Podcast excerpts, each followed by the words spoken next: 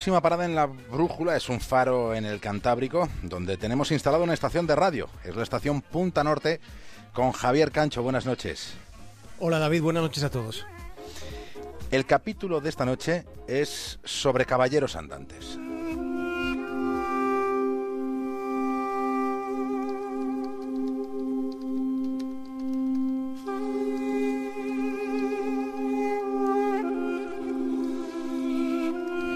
Último año de Juan Goitisolo transcurrió en una silla de ruedas durante bastante tiempo, pero la mayor sombra en su conciencia crecía por la evidencia de que ya no podría volver a leer, no podría volver a hacer algunas de esas cosas donde puede encontrarse la esencia de la vida.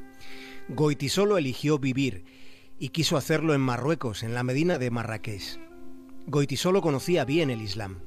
Él explicó unas cuantas veces que del lugar donde se profesa el Islam le agradaban sus gentes. Ha sido enterrado en un cementerio civil, pero no sucedió que Goitisolo desdeñase a los demás por sus convicciones religiosas.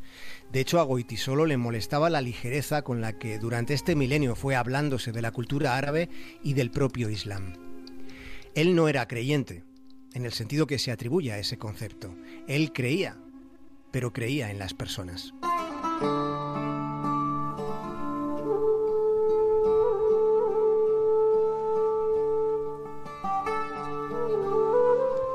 Hay un naranjo limonero en el patio de esa casa de Marrakech, donde transcurrió el último tramo de vida de Goitisolo.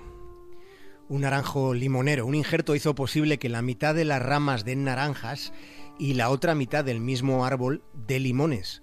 Un injerto que es lo que somos todos, mitad de los ancestros de la madre, mitad de los ancestros del padre. Su vida comenzó con dolor porque después de un bombardeo de la aviación de Franco sobre Barcelona, murió su madre en 1938 cuando él solo tenía siete años. Ahora será diez años después de su muerte, será en 2027 cuando se pueda leer su libro póstumo. Nadie sabe nada de su contenido, solo que no podrá ser publicado hasta diez años después de su fallecimiento.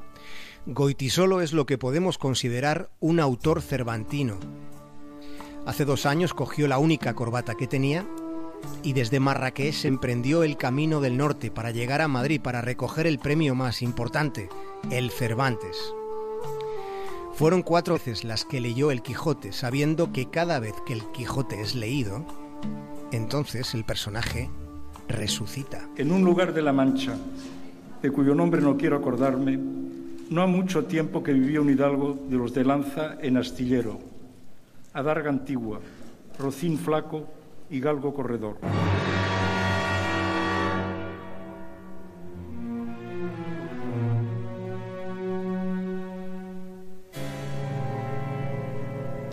Año 1898. España es derrotada en una guerra fugaz con Estados Unidos. La derrota fue tan inmediata que la humillación dio para toda una generación que no fue una generación cualquiera. Aquel fue el momento en el que Unamuno resucitó al caballero de la triste figura. Triste, pero figura, hasta el penúltimo de sus instantes.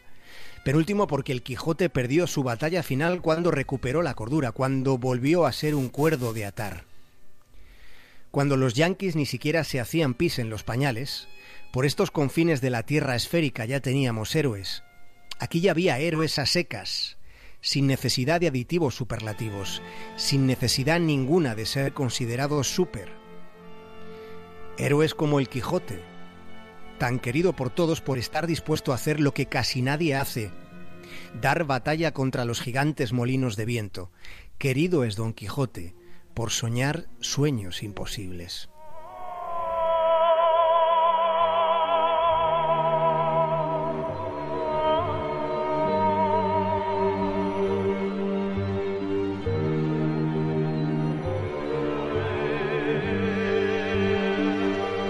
Antes de otra guerra, antes de la guerra civil, Unamuno consideraba un desenlace bueno que el Quijote hubiera recuperado la cordura en el mismo lecho de su muerte. Pero luego se arrepintió de esta forma de verlo. Sí, Unamuno se arrepintió unas cuantas veces, como todos.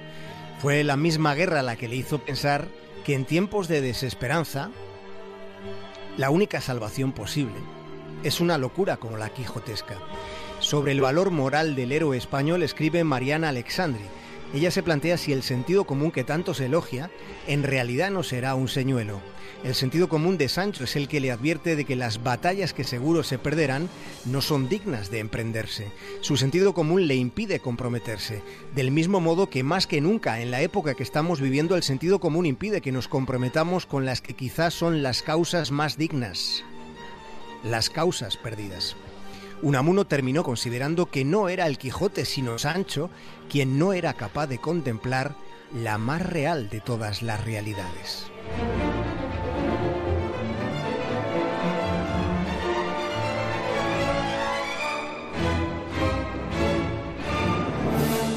Tengamos algo en cuenta. Don Quijote no atacó a los molinos de viento porque creyera que iba a derrotarlos, sino porque consideró que era lo correcto. Diría Unamuno que solo las batallas que pueden ganarse son las dignas de ser emprendidas. La dignidad de la ética quijotesca consiste en negarse a valorar que las probabilidades de éxito sean las que determinen el valor de la pelea, el valor de la causa.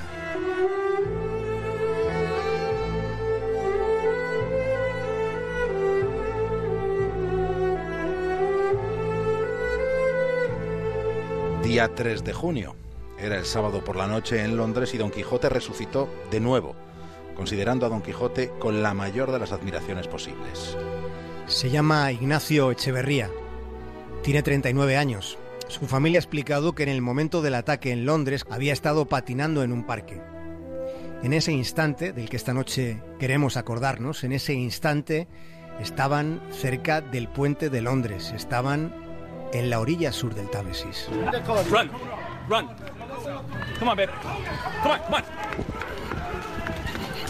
Y allí presenciaron cómo un tipo estaba cuchillando a una mujer. Lo que vieron era espeluznante, pero Ignacio fue a socorrer a aquella persona. Fue el único del grupo que se paró para no tener miedo, el único que quiso ayudar. Se enzarzó en una pelea con el agresor que iba armado con un cuchillo. La última vez que vieron a Ignacio estaba tendido en la acera mientras a su alrededor cundía el pánico.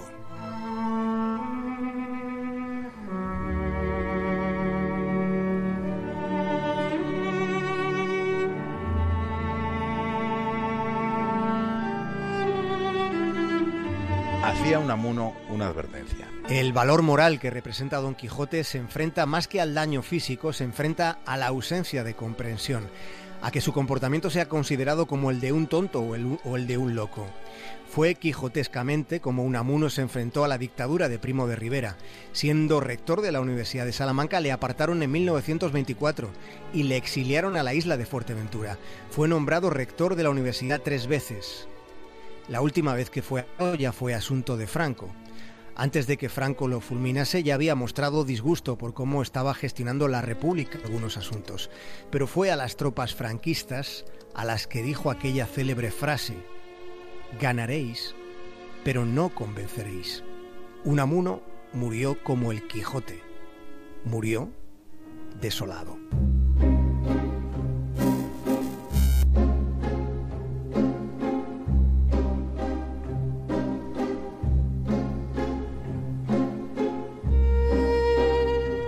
Ignacio Echeverría ha sido Don Quijote enfrentándose a un asesino fanático con un cuchillo en la mano. Esos amigos que iban con él han sido Sancho Panza, incapaces de involucrarse en una causa donde no estaban claras las posibilidades de victoria. Ellos no acudieron al rescate porque están cuerdos de atar, atados a una precaución que no es nada humanística. En cambio, el comportamiento de Ignacio ha contribuido a que podamos pensar que vivimos en un lugar mejor de lo que pensábamos, por muy terrible que haya sido el momento en el que Don Quijote, una vez más, ha vuelto a resucitar. Precisamente, Javier, hoy Terry Gilliam ha terminado de rodar su Quijote, su particular Quijote. Y ha sido hoy cuando ha dicho eso de a veces los que ganan son los soñadores.